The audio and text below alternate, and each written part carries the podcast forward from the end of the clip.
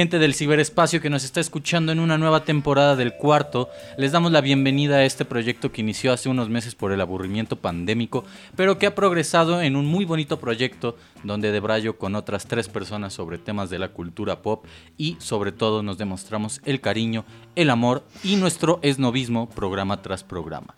Mi nombre es Juan Carlos Báez y como en cada emisión de El Cuarto Charlas del Fin del Mundo, que es un muy bonito nombre, está a mi lado la queridísima Iyasu Contreras. Iyasu, ¿cómo estás el día de hoy? Amigos, cabe aclarar que seguimos en pandemia, pero que Ah. en nuestras cabezas y corazones este programa no se va a quedar solo en la pandemia. Entonces, creo que es la acotación a la magnífica presentación, Juan Carlos. Me encuentro bien, me encuentro a la expectativa de este programa. ¿Ustedes qué tal, amigos? ¿Cómo estás, Ignacio Carreto? Muy bien amigos, muchas gracias. Es muy bonito estar de regreso con ustedes en el cuarto charlas del fin del mundo, porque lamentablemente sigue siendo el fin del mundo, pero igual es bonito que estemos todos juntos. Y sí, yo también estoy emocionado por este programa, va a ser un buen programa amigos, va a estar bastante interesante, choqueante, muchas cosas. ¿Cómo estás, querido Abraham? Hola, hola amigos. Eh, Todo bien, digo, ya como que uno se acostumbró a la cuarentena, creo, en muchos sentidos. Y sí, me gusta estar aquí con ustedes de nuevo. Ya saben que estos miércoles son bastante entretenidos. Y nada, creo que este programa va a ser un- en un tono bastante distinto a lo que hemos hecho. Entonces, eso me emociona porque es... Siempre está padre romper con lo que se ha hecho, buscar cosas nuevas y qué bonito que empecemos la temporada así. Entonces está muy cool. Vamos a iniciar con algo, como bien lo dijo Nacho, choqueante. Y sobre todo en este programa creo que el que más se puede lucir es Nacho, porque durante sus ratos libres él es un cinéfilo empedernido que viaja a lugares inhospitados, bueno, inhóspitos, para... eh, ya estoy volviendo, ya estoy convirtiendo que este pal- Es que- sustantivos en, en adverbios, algo por el estilo. Pero lo que yo quería decir era que Nacho viaja a lugares inhóspitos para ver películas, como el caso de Parásitos. No vamos a hablar de Parásitos, pero sí vamos a hablar de películas que se parecen en temática, en forma quizá, y sobre todo en el efecto que le produce al espectador. ¿De qué vamos a hablar? Y ya son. Miedo, terror, horror, llanto, muerte. Bien puede ser un top de Dross, pero no lo va a hacer en esta ocasión, no vamos a tener como tal películas específicas de las cuales vamos a hablar, pero sí tenemos como base unas cuantas para darnos a la idea de las películas estremecedoras, choqueantes, controversiales y polémicas. Así se llama este episodio. Películas polémicas. y tenemos que arrancar, tenemos que contextualizar al querido escucha diciéndole que elegimos tan solo eh, cuatro películas dos separadas, dos que son como sagas y que podrían hermanarse más en temática y en demás, eh, para darnos una idea de cómo es que estas pueden influir en otras películas y cómo es que también comparten temáticas. ¿Cuáles son estas películas, Nacho? Bueno, las películas que escogimos, sobre todo yo, ahorita dijiste cuatro y entonces yo fue como cuatro, yo recuerdo tres, pero bueno, voy a decir las tres que yo recuerdo y luego Juan puede decir las otras eh, que faltan, ¿no? O la que falta, ¿no? Las películas son La Naranja Mecánica, de Stanley Kubrick, Saló, o Los 120 días de Sodoma, de Pier Paolo Pasolini, y So, ah, ya, claro, Hostal, que no tengo idea de quién las dirigió. ¿Quién las dirigió? Yo no tengo idea. Esa elección la hizo el querido Abraham. Por favor, cuéntanos. ¿Por qué elegiste estas películas de manera muy somera? Porque creo que vas a profundizar más en ello en unos cuantos instantes. Claro, pues mira, eh, considero que son referentes dentro del cine de, de horror, como lo estamos platicando, terror, horror, eh, y tienen mucho que ver con algo que a mí me gusta mucho de este tipo de cine, que es que se hacen cosas al principio que son muy buenas, como ambos casos, tanto Hostal, dirigida por Elijah Roth, como... Claro. Eh, Sao, que ahora mismo no sé quién dirigió la primera película de Sao, pero lo podemos buscar bastante rápido. Eh, pero la cuestión es que la primera suele ser muy buena, pero las que hacen después se vuelven bastante malas, ¿no? Eh, Sao es dirigida por James Wan, digo, este Ajá, director es se ha vuelto muy famoso, Pero justo por eso creo que me, me, parecen pertinentes, porque las primeras dos películas que justo mencionó Nacho son películas, digamos, de culto, ¿no? Como de esta, este término que se me hace muy mamón, que es el cine de arte. Mientras que Sao y Hostal son películas más comerciales, ¿no? Son así como de, bueno, esto lo pueden pasar en Golden un día a las 11 de la noche. pero igual ya son franquicias que hay ocho películas de Sao, me parece, nueve. Y Hostal pues creo que hay tres. No, estoy seguro de cuántas son, pero hay más de una definitivamente y... Ajá, hay tres exactamente.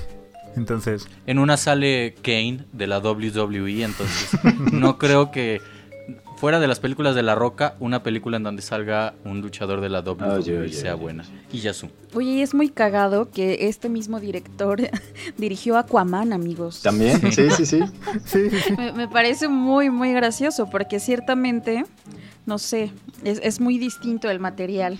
Según entiendo, eh, uno de los actores de la primera de So es el mismo escritor creador de la saga. Y en uno de los de las parodias, de los trailers parodias que hacen en internet, comentaban que eh, el presupuesto era tan bajo que tuvieron que recurrir al mismo escritor de la obra para subsanar la carencia de actores. Ahora bien, una de las cuestiones que creo yo hermanan a estas películas como So, como Stal, Saló, La Naranja Mecánica y otras que también mencionamos en una lista previa que, hicimos dentro del chat como Irreversible, como el caso por ahí de algunas películas de Lars von Trier, es este efecto psicológico del horror y del terror que le provocan al espectador. Pero antes de eso me gustaría preguntarles, ¿cuál consideran ustedes que es la diferencia entre terror y horror? E incluso cómo y qué opinión tienen de que estas películas, en específico como la de Irreversible de Gaspar Noé, eh, que en realidad se hace llamar un thriller psicológico, puede provocar estas sensaciones. Y Yasu, tú has experimentado estas sensaciones y has sabido diferenciar una de la otra? ¿Encuentras una diferencia entre una y la otra? Fíjate que la diferencia más eh, tangible que reconozco en cada una de ellas, siento yo que el horror va más hacia la violencia que el terror. ¿No? O sea, el terror sí es como generar eh, incomodidad, este, suspenso quizá, pero el horror suele tener escenas muchísimo más violentas y, explícitamente violentas, que es lo que genera justo ya la evolución, como si el terror fuera, no sé, güey, Charmander. Y horror ya es un Charizard, gigantesco, güey, lanzando fuego, ¿sabes? Sí, claro. Creo que esa es la diferencia sustancial. No sé qué piensen ustedes, amigos. Pues yo creo que el, horror sería como Charizard, pero de, Detective Pikachu. O sea, un Charizard con Omar Chaparro de, Maestro Pokémon. Porque sí. O sea, sí, claro que es mucho más llevado al extremo. Pero también, y yo creo que es una característica que muchos explotan, es un poco de mal gusto, ¿no? O mucho de mal gusto. ¿El horror?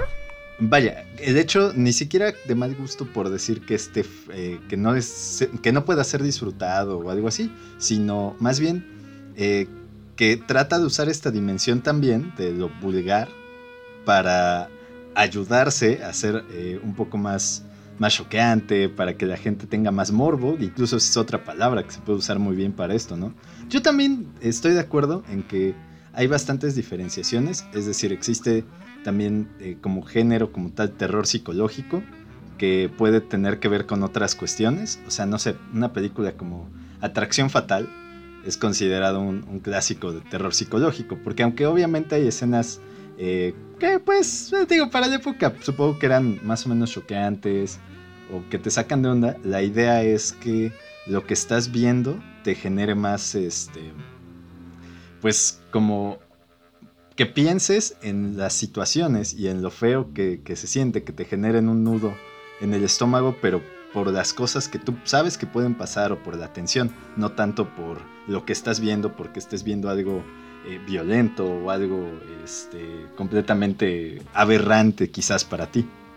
Claro, sí entiendo perfectamente. Algo que eh, yo encuentro de diferencia entre el horror y el terror y que comento ahora mismo, es que normalmente yo asocio el horror de manera inconsciente con cuestiones quizá más reales. Entiéndase real por eh, seres humanos, seres vivos, situaciones peligrosas y el terror cotidianas. Y el terror normalmente yo lo asocio con cuestiones fantásticas, monstruos, eh, ciertos sujetos eh, paranormales como el caso de Jason Borges, como el caso de... Em, se me fue ahorita el nombre del, del de, Texas Chainsaw Massacre. Em, Leatherface. Leatherface, como el caso de. También se me olvidó el de Halloween, pero el güey de Halloween. Este Mike Myers. Sí, es Mike Myers. Michael Myers. Michael Myers. Michael Myers, sí. Mike Myers es el actor. Pero eh, el terror normalmente yo lo asocio con eso. Y algo muy curioso que quiero sacar a colación justo en este momento es que Iyasu y yo estábamos en una ocasión en la Capu, que es la central de autobuses de, de aquí de Puebla. Y una señora nos escuchó hablar sobre la muerte y los corridos y demás. Eh, los corridos en realidad. Y ella empezó a cantar un corrido de la muerte y una de las cosas que mencionó dentro de la plática era que no había que temerle a los muertos sino a los vivos porque los muertos ya no existían, ¿no? Entonces creo yo que esa, esa frase, no dicha por mí sino acuñada por una señora que encontré de manera aleatoria en la central de autobuses, condensa muy bien una cierta diferencia entre el terror y el horror. Para mí. No sé, Abraham, si encuentra una diferencia entre uno y la otra y cuál sería para él. Lo que no saben, amigos, es que esta señora random era un fantasma. y lo que no saben, amigos, es que no estábamos en la Capu, estábamos en Comala, porque fuimos a buscar a quien dicen es nuestro padre. En fin, Abraham. Claro, este, pues fíjate que eh, concuerdo mucho contigo en lo que dices de de, la diferencia entre como fenómenos paranormales, digamos, y cosas como más reales. Pero también para mí hay una diferencia fundamental en cómo se construyen ambas, ¿sabes? Creo que las películas más de terror tienen una atmósfera como oscura en la que te van mostrando poco a poco lo que va a pasar. Eh, es decir, pienso en el aro, ¿no? Eh, en el que tú comienzas, ves qué pasa, los ambientes son oscuros, la cámara te va mostrando elementos y poco a poco vas llegando como a ese punto en el que no sabes qué va a pasar, tienes una incertidumbre y aparece algo que te espanta, ¿no? Vaya. Y en el horror es, es directo, ¿no? Es como muy bien. Van cinco minutos de película y alguien corriendo, pues ve cómo lo despedazamos, ¿no? mira cómo brinca la sangre a la pantalla, mira cómo hacemos estas cosas y entonces toda la película busca como llevarte esos límites, ¿no? En, términos de efectos más prácticos en los que puedes ver como cierto tipo de cuerpos desmembrados, ves sangre, ves cosas que, que aún en el cine de, de terror no son tan explícitas, ¿no? Ya cuando hablas de horror ya hablas de, un momento más gore, digamos, ¿no? Como estas cosas en las que, bueno, no hay censura, no, no hay ese miedo de mostrar, ¿no? Lo que buscas es mostrar y llevar hasta el límite al espectador para que en cierto momento te dé asco, ¿no? No, no, no es tanto como en el, en el terror que te genere ese miedo y dices, oye, mejor no veo VHS que no tienen una cinta porque qué tal que me muero en siete días. Ahí es como, ¿qué tal que mejor no voy a un hostal a la mitad de la nada porque me pasan cosas, ¿no? Entonces son ideas bastante distintas. Creo también, amigo, que ahorita que hablabas de, de la construcción y todo esto, Creo que también en terror solamente te genera como un miedo muy profundo. Y el horror te despierta otros sentimientos, ¿sabes? Como asco, como, eh, como ansiedad, ¿no? Así, como siento que esa es también una de las diferencias. Y ya se me olvidó qué iba a decir, pero tú ibas a decir algo, Juan. Claro, y en ese tener que menciona Abraham de, del shock y que tú también mencionas sobre el asco, sobre las diferentes sensaciones que se pueden llegar a sentir. Eh, y perdón porque suene repetitivo, querido escucha, y ustedes también, queridos compañeros, pero eh, en Irreversible de Gaspar Noé, que tiene dos escenas muy choqueantes. Eh, disculpen el spoiler, pero lo tengo que spoilear. Quizá una de ellas ya la sepan, pero la, la otra no. Y estoy refiriéndome a la escena en donde un sujeto mata a otro con un extintor. Eh, y la escena posterior, que es la de la violación a Mónica Bellucci. en, según, según cuentan y según yo entiendo, los primeros 30 minutos de la película están hechos a base de infrasonido, que eh, son frecuencias muy bajas de sonido obviamente, que le provocan al espectador y sobre todo al ser vivo que no está acostumbrado a dichas frecuencias un, una sensación de náusea, de asco y de ansiedad. Entonces lo que comenta Abraham es muy cierto por esta construcción ya no solo eh, eh, de la parte visual, sino también de, de otros tipos de elementos del audio y tampoco de la parte narrativa que afectan a todo el espectador. A ver, Nacho. Sí, yo, ¿sabes qué? Ahorita me, me llegó la inspiración así como con coros de ángeles. ¡Oh! Y este, ya, ya encontré exactamente la palabra que quería para describir justo esa diferencia de la que estaba hablando ahorita, Abraham. Repulsión. Ok. El cine de horror te tiene que dar repulsión, pero la repulsión también ya engloba eh, el asco, engloba eh, cierto rechazo fuerte a lo que estás viendo, es decir, hay una disonancia cognitiva y entonces lo que tú esperas de la vida choca muy feo con lo que estás viendo en la pantalla. Claro, y que ya nada más para concluir esta parte de mi afición por irreversible, no por las, las cuestiones que... ¿Qué te pasa, Baez? Justo vo- voy a eso y que creo yo voy a tener que abordar de una manera muchísimo más abierta y desarrollada en Saló, pero lo que sucede con Irreversible y lo que me, me parece atractivo sí es este juego de, de causarle repulsión al espectador y sobre todo poner al espectador en una posición como lo dice la grandiosa página de Wikipedia que usted puede ir a leer en este mismo instante o cuando termine el programa, que es que Gaspar Noé te pone en la posición de alguien que está buscando venganza sin siquiera decirte por qué la está buscando. La película está construida de manera eh, en reversa, pues de ahí la, la idea de, de ser irreversible, e inicia con el final y termina con el principio, por así decirlo.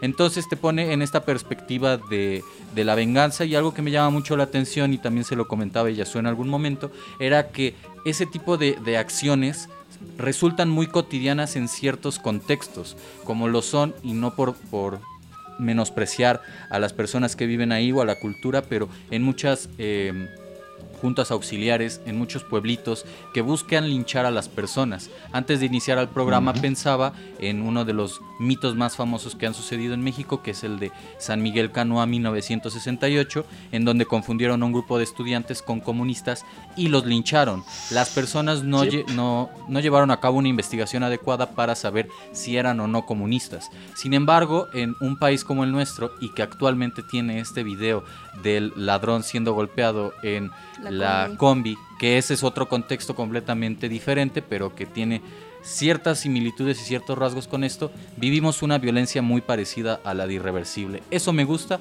más aparte otro tipo de construcción. Sin embargo, no fue la película como tal, como base que elegimos para este programa, sino las otras. Me gustaría que antes de ir al primer corte musical me comenten ustedes por qué consideran desde su posición individual y también como parte de este proyecto, que elegimos estas películas y qué significan, no quizá en un, en un sentido espiritual para ustedes, pero sí en un sentido eh, de crítica, este tipo de películas. La Naranja Mecánica, Saló, So, Hostal, ¿qué encuentran en ellas que pueda servir para significarla de otro modo? Y ya su. Yo creo que las elegimos. O sea, igual no fue así como que eh, escucha, usted no se imagina ahí en un círculo debatiendo ampliamente y profundamente sobre qué películas, como en Saló. Pero no, o sea, en, en realidad lo que hablamos Juan y yo, este, por ejemplo, cuando terminamos de ver Saló, era que este, son, unas- son películas que tienen un significado más allá de la propia expresión del horror o del terror que puedan, puedan presentar dentro del film. O sea, el significado te deja de alguna forma reflexionando del, a través de las acciones. Por ejemplo, en Irreversible esto de la venganza, ¿no? De que la situación que genera la venganza de alguna forma es irreversible también, o sea, tiene distintas aristas desde donde ver los distintos significados. Pues yo creo que eso es como... Son películas de terror y horror que de cierta forma generan una reflexión en el, no sé, televidente, ¿cómo se dice? En el espectador. En el ¿Espectador? espectador, El ajá. espectador. No así, por ejemplo, con películas como El Orfanato, ¿saben? Como Rec, como El Despertar del Diablo. O sea, son películas que sí te generan terror, pero bueno, va, lo olvidas. Y estas películas te dejan tocado, güey. O sea, pasas días tratando de, de- voy a ocupar la palabra favorita de Juan, Llorando. de dilucidar qué es lo que trató de decir el director de la película, ¿no? Y creo que eso es el verdadero horror, güey. ¿Tú qué piensas, Abraham?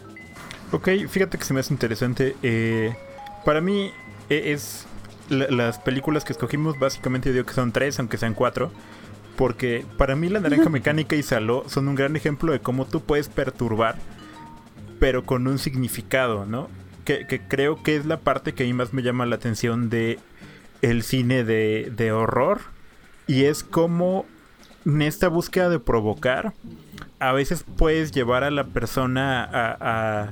o sea, el, el, director puede llevarte a otro tipo de reflexiones, ¿no? De, de, otro tenor más profundo, ¿no? Tanto en La Naranja Mecánica como en Saló se habla mucho de la naturaleza humana, ¿no? De cómo funcionan las relaciones sociales, se hablan de muchos temas bastante profundos. Mientras que por otro lado, para mí películas como Sao y Hostal funcionan por el efecto que te generan inmediatamente, te generan esa repulsión, ese asco, pero llegan a un punto en el que simplemente está vacío, ¿no? Es como, mira, hay mucha sangre, hay muchos muertos, hay mucha violencia y ahí está. Entonces, por eso se me hacen ejemplos bastante icónicos y que para mí son muy especiales, ¿no? Digo, las cuatro películas yo las disfruto porque me, me gustan, pero por razones diferentes. Y digo, el, el, disfrute en esas películas siempre se me hace un tema curioso porque es algo que estaba pensando hace ratito. Creo que, por lo menos yo, no puedo ver dos películas de horror seguidas Así que ya claro, voy a ver La Naranja Mecánica y Saló esta tarde porque se me hacen muy densas. ¿No? O, o que dije, voy a... Y des... Ajá, sí, sí. O que dije, ¿sabes qué? Voy a aventarme un maratón de Saw. La verdad El es que no. Porque son películas densas, ¿no? Que te dejan como con esa sensación de, ah, ¿qué acabo de ver? No quiero ver más de esto, pero sí quiero, pero después, ¿no? O sea, entonces, ese sentimiento se me hace bien curioso claro. también, ¿no? Que, que, te dejan así como, bueno, lo voy a ver una vez y ya y Abraham eh, diciendo, hoy quiero cenar un poco de eh, pastel de chocolate viendo el círculo de mierda de Saló. que por ejemplo, nada más para completar tu idea, eh, a mí me llama mucho la atención que, que la tirada de So, creo, con, con las posteriores películas a la primera, era mostrar cierta creatividad con las trampas y las muertes de las personas, ¿no? Eh, que, que, es algo chido, creo yo que pues a fin de cuentas, o al menos yo hablo de manera individual, hubo un momento de mi vida en donde en realidad no veía las películas de So y buscaba recopilaciones en YouTube de las muertes de las películas de So, porque si sí eran ciertamente muertes inverosímiles, pero muy creativas. Y Yasu, tú querías decir algo. Sí, en formas de morir. No, este, ¿Ya nada? No, no, no, no es que estoy, es que estoy muy profunda, güey. Bueno. O sea, neta, hablar de este tema sí me deja así como de verga. O sea, estoy recordando el momento en el que vi, que tengo muchísima curiosidad de saber ustedes eh, qué piensan de la naranja mecánica, güey, porque yo la vi muy joven.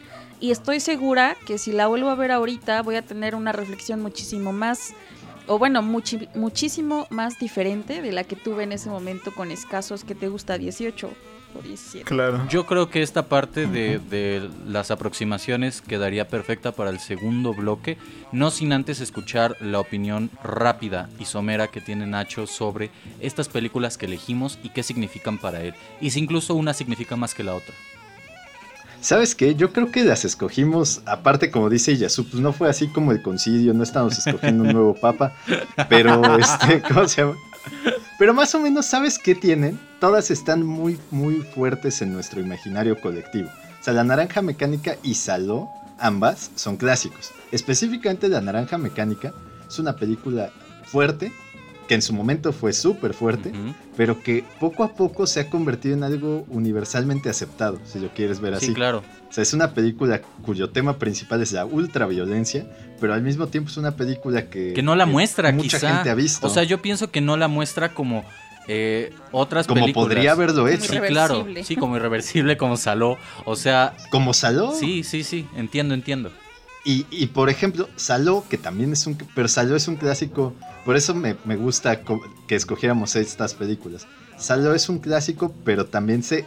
Si buscas listas así como las películas más difíciles de ver, aparece Saló, pero nunca aparece la naranja mecánica. Ok. Güey. Porque obviamente es muy distinto, ¿no? sí, claro. Y, y So y Hostal, yo creo que fue la forma en la que una nueva generación, ya insensibilizada de por sí por muchas cosas, trató de revertir, o sea, como de volver a, a generar este horror en, la, en, lo mainstream, si lo quieres ver así. Porque es lo que decía Abraham en este, este término muy mamador, como de películas de arte o cine de arte. sí. Y, y Soy Hostal pues, realmente fueron hasta blockbusters, o sea, fueron películas que en el cine generaron un chorro de lana. Sí, claro.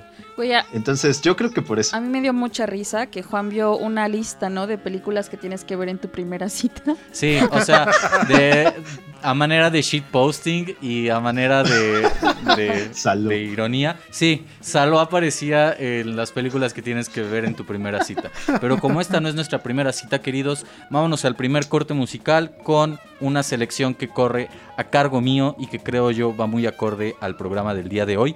Si bien la canción no trata de no trata en sí la locura por este tipo de películas y contenidos, sí trata la locura. Vamos a escuchar la canción de Loco de la banda Bastón, una, un grupo de hip hop originario de Baja California Sur, pero Buena residido en la Ciudad de México. Vámonos con esto, están en el cuarto. Recuerden seguirnos en redes sociales como El Cuarto Charlas y escuchen las anteriores emisiones de este programa en Spotify, iTunes y Mixcloud. Vueltas locas sacudiendo el as. Dicen que quieren de eso, tengo un chingo más. Pongo la escena caliente como tinto bras. Soy un de lo peor, un demente imposible. Borracho de whisky o coñac, mi combustible. Pero si lo piensas bien, soy un romántico. Dándote vida dentro de mi verso cuántico. Rap, respeto, vida de la calle, bitches, feria. Toda esa madre, rap, respeto, vida de la calle, bitches, feria. Me valen madre. Estoy tan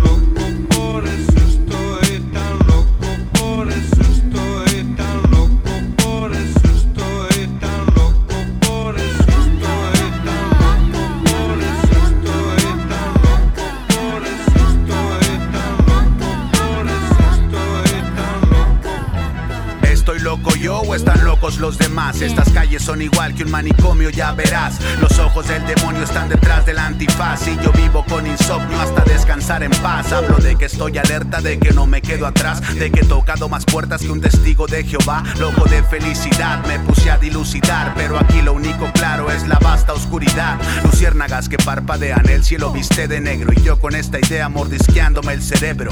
Duracel no me da feria, pero tal vez debería. Porque rindo el doble sobre cualquier batería. Dealers traen la soda a la fiesta como Cerati. Por supuesto, cuesta solo la resaca es gratis. Biches huerfanitas están buscando a su papi. Yo con el ojo en su triángulo como Illuminati.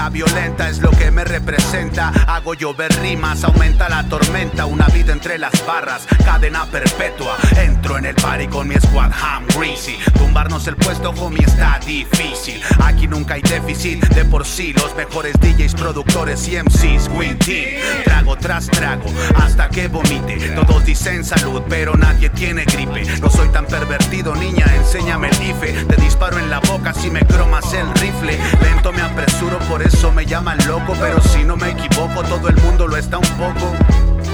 Estoy a mitad del rush, esta weed me eleva el ki, la llamo Gokush.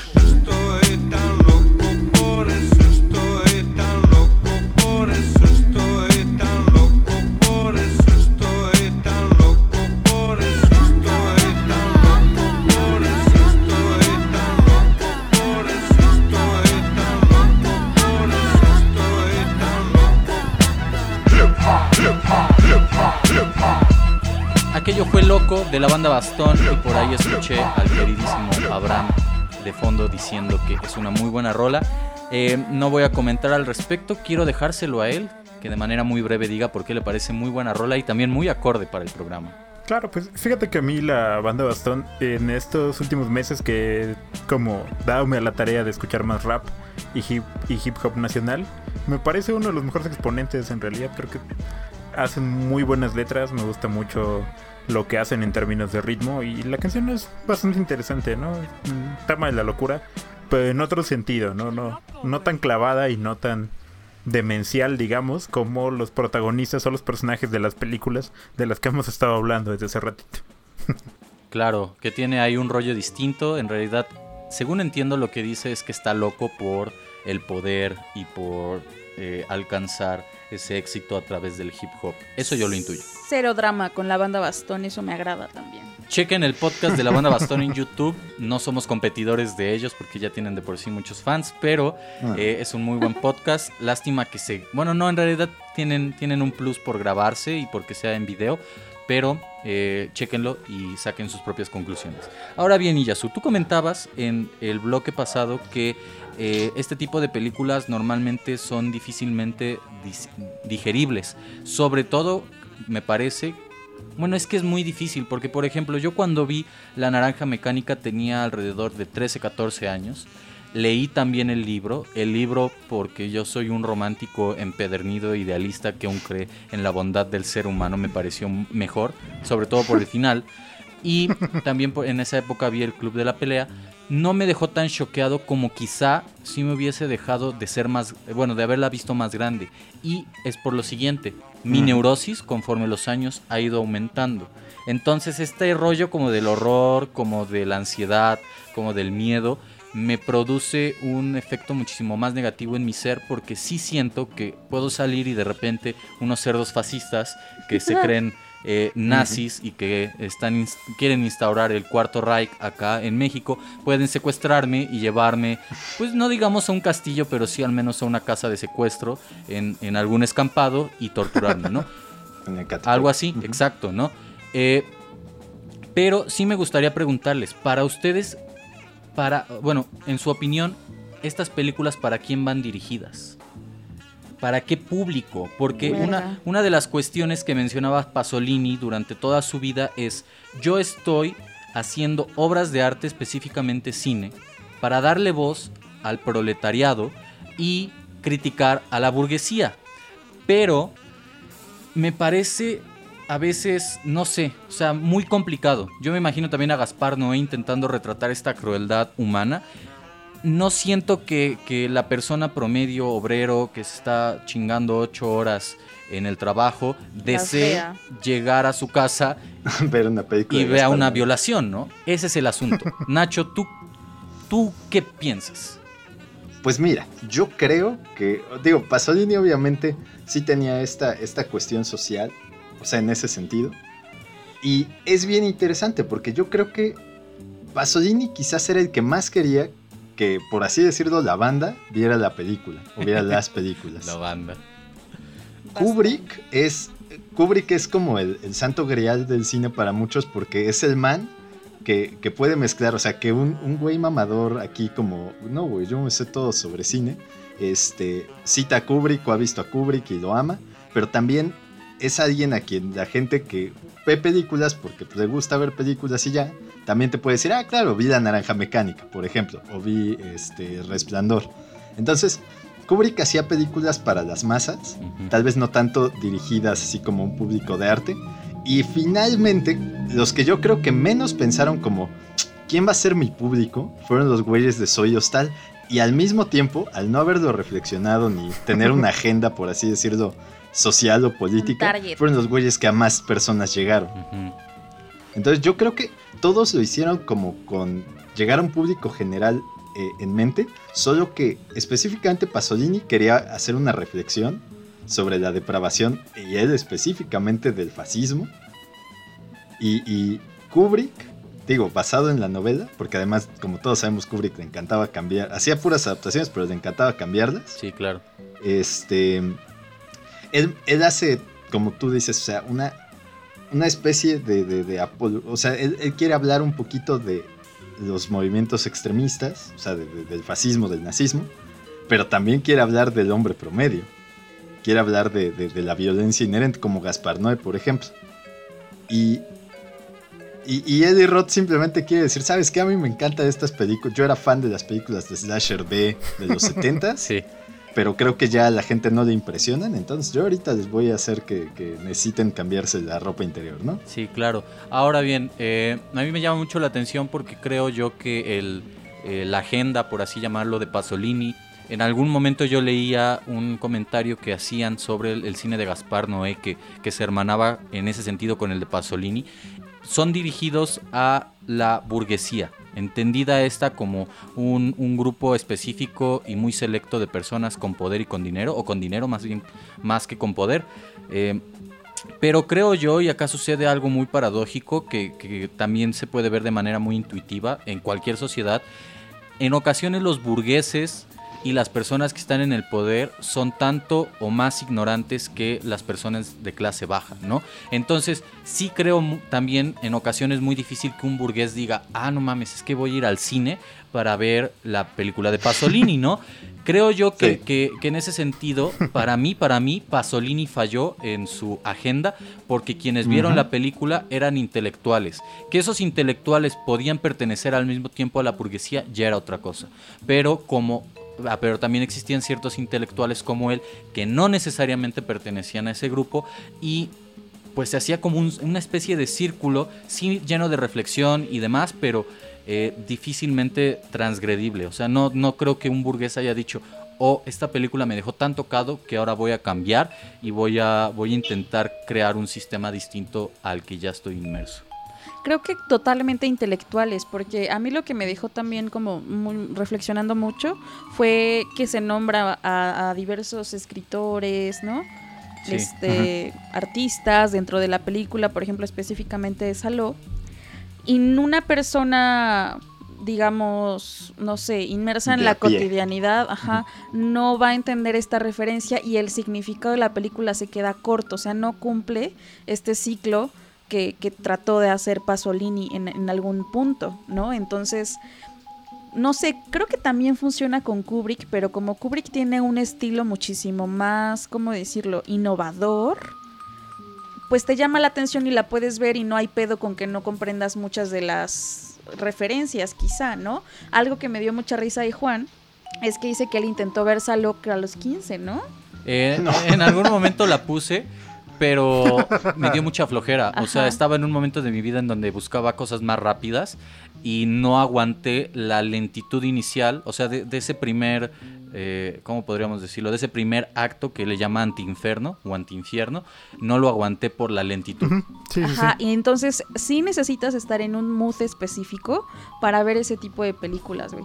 Porque, por ejemplo, yo también, en- ¿con cuál me pasó? Me parece que con la de Solo contra Todos, de. Gaspar Noé, Claro. este, también me estaba dando flojerita al principio.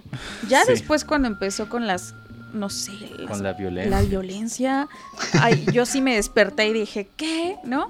Pero sí, necesitas tanto estar en un mood, no así, por ejemplo, cuando ves, no sé, güey, que te gusta el rito.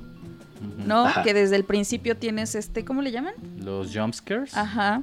Jumpscare, ajá. Y que ya estás así toda la película, ¿no? Pero te digo que ese sentimiento es pasajero, o sea, tú sales de la sala de cine, te levantas de tu Y te sofá ríes incluso. y ya, güey, lo dejas ir, ¿no? Y esto es como de verga, no puedo olvidar, irreversible, güey, ya pasó un mes Sí. y estoy mal. Yo, por ejemplo, me quedé muy mal y eso que no es una película que muestre una violencia eh, a, a niveles extremos con Clímax de. Gaspar Noé. O sea, me dejó muy trastornado claro. porque me dejó muy ansioso. O sea, sí hubo un momento en el que dije, no, no puedo, no puedo, no puedo. Y, por ejemplo, ese ya es un tema que, que estamos adelantando, pero que forma parte del siguiente punto. Eh, una de las reflexiones que, que hizo Iyasu fue en torno a, no sé si ustedes ya la vieron, pero eh, en torno a, a este chico que se queda encerrado en el cuarto de electricidad y que también había ingerido LSD, A Tito. el Tito, y, y que bueno, ella, ella desde su experiencia personal dice, yo siento muy feo por Tito porque decía que había cucarachas, y entonces en este viaje que tiene del LSD, puede ser que sí hubiera cucarachas, pero la manera en la que tú te imaginas que Tito se está imaginando a las cucarachas es horrible, güey, horrible. Porque es un Sí, niño, claro. tiene ocho años. güey. Claro. Sí, claro. Ahora, Y Abraham. además es, sí es meterse en la mente. Sí, no. O sea, y por ejemplo, eso es algo muy curioso porque Gaspar Noé no te lo muestra como tal. O sea, solo te lo está insinuando. Que Y- murió. ujú. Sí, no, claro. y que aparte la- esta parte de las cucarachas, o sea, te lo insinúa. No te está diciendo cómo las ve, ni, ni te está Sí, claro. metiendo al cuarto. O sea, es una insinuación y es muy fuerte. Es como los, los cuentos de, de Carver, que también te dejan esta insinuación de qué pudo pasar o qué te quiso decir, sin decírtelo, claro. ¿no? Abraham, ¿tú qué opinas de todo esto que, que hemos estado discutiendo hasta el momento? Pues fíjate que se me hace bien curioso. Eh, yo creo que por lo menos Pasolini no sé qué tan consciente era de quién iba a ser su público.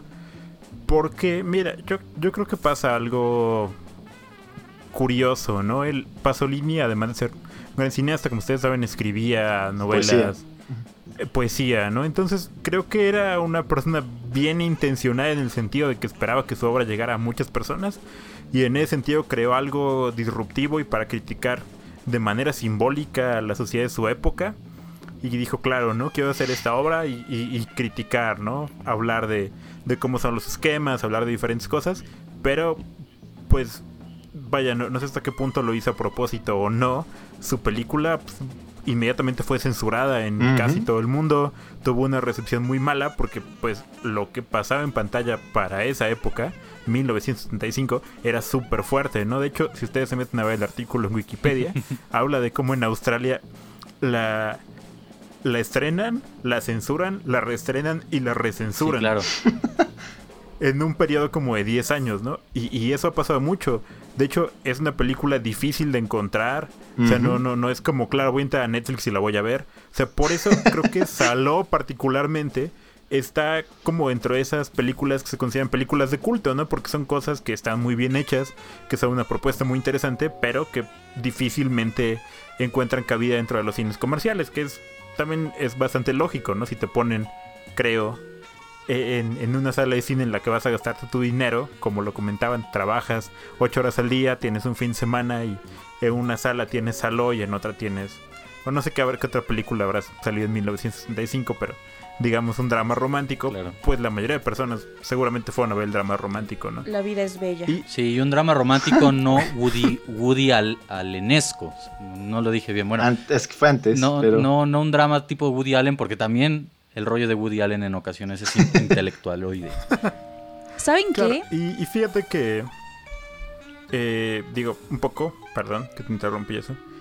Para la naranja mecánica, concuerdo totalmente con el Nacho. Sí, creo que Kubrick hizo algo muy interesante porque ya es como de dominio casi universal, ¿no? Las películas de Kubrick ya están en casi todas las listas. Cada cierto tiempo los cines las pasan porque son consideradas clásicos, no solo de culto, sino como referentes del cine. Y creo que eso está padre en el caso de Kubrick.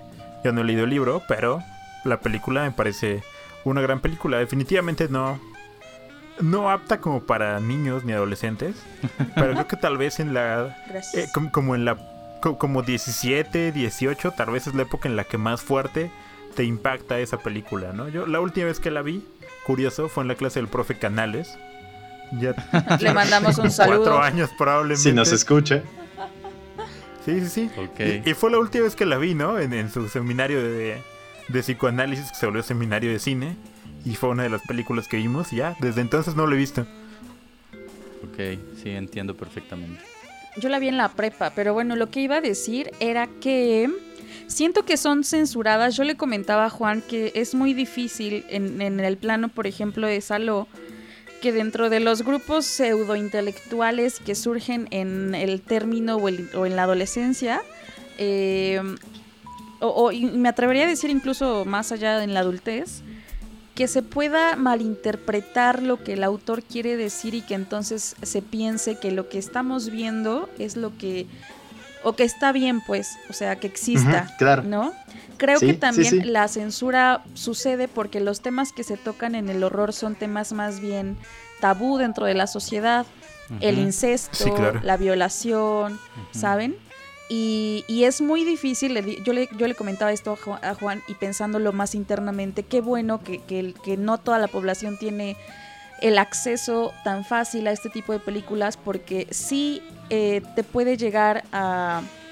¿cómo, ¿Cómo te dije esa ocasión? Como perturbar A influir. como a influir, pero te perturba, como que la moral ahí Claro. se ve muy distorsionada, ¿saben? La realidad se distorsiona y lo más cabrón es que es una realidad que se parece mucho a la nuestra, a nuestros círculos de Claro. amistad, a nuestros círculos de relaciones personales y entonces pues ahí sí entramos en un problema muchísimo más cabrón Y pues bueno, Juan y yo nos, nos echamos un debate entre ética, moral, diversos tipos de moral y bla, bla, bla. Y, bueno, esa es mi intervención, amigos. ¿Tú qué piensas, Nacho? Vimos antes de que vaya Nacho con su intervención, vimos en dos partes Saló justo por ese diálogo extensísimo que tuvimos. Dos días. torno. mitad de la película. Sí, a la mitad fue de, no, ya no quiero verla yo. Y Juan, pero es que bla, bla. No, y es que déjenme les, les relato el escenario de manera rápida. Eh, resulta que estábamos a la mitad de la película y ella necesitaba ir al baño, pero llegaron visitas a mi casa.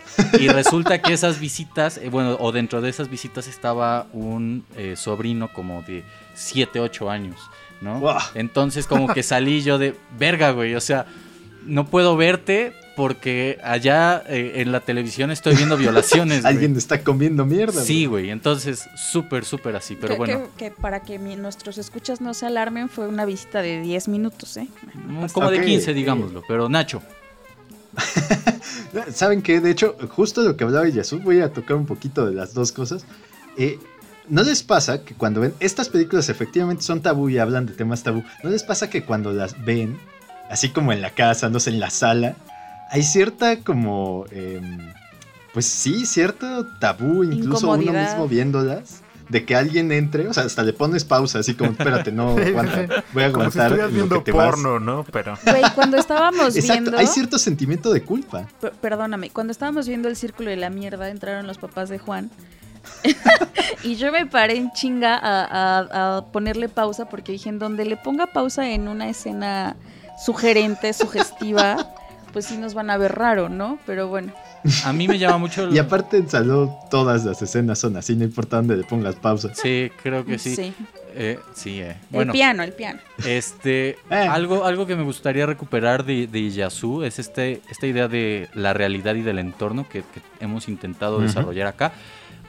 Dato curioso, Pasolini creía que había una relación muy abierta o, o muy estrecha quizá, de, de una manera que no, no se daba a notar, entre la Italia de su época con el tercer mundo. En, en cuanto a cómo es que eh, el proletariado en ese lugar y el proletariado acá podían levantarse, podían llevar a cabo una insurrección cultural, social, económica, de todo tipo. Me llama mucho la atención porque yo también se lo comentaba y lo intenté escribir dentro de una reseña, esta cuestión de mm, no, no solo del proletariado, sino también de la cultura y cómo es que al menos llega, llegan estos, estos tipos de, de discursos a Argentina. Recordemos que en, la, en el programa de teorías conspirativas decíamos que existía la teoría de que Hitler no se suicidó y que en realidad llegó a Argentina. Y algo que yo le Sí, decía a mi mamá era, ¿por qué Argentina? O sea, está clarísimo que el güey llegó a Latinoamérica para pasar desapercibido, pero ¿por qué Argentina? O sea, ¿por qué no Nicaragua? Ya no digamos México porque estamos cerca de Estados Unidos. ¿Por qué no Brasil? ¿Por qué específicamente Argentina? Y yo lo pensaba en torno a esto. ¿Cómo es que Pasolini codifica esta, eh, este contenido político a través del horror? Del mismo modo que ciertos escritores argentinos codificaron sus obras para pasar desapercibida, de- desapercibidos dentro de las dictaduras argentinas. Y cómo es que también este horror fascista que se ve en Pasolini sucedió de un modo u otro en las dictaduras del Cono Sur y específicamente en Argentina, que son, o bueno, es la que más conocimiento se tiene por los archivos, por la memoria histórica que han llevado a cabo los argentinos, etcétera, etcétera. Yo pienso en esta codificación en Piglia y en respiración artificial, que ya se los he comentado a ustedes fuera del aire, y cómo es que habla de la dictadura argentina sin mencionarla, ¿no? Eso a mí me, me resulta muy significativo y al mismo tiempo indescifrable en este momento por esa relación, ¿no? Cómo es que en, en la Italia de los 70 o quizá en la Italia de la Segunda Guerra Mundial existía esto y cómo es que aún existe en nuestra realidad y en nuestro contexto.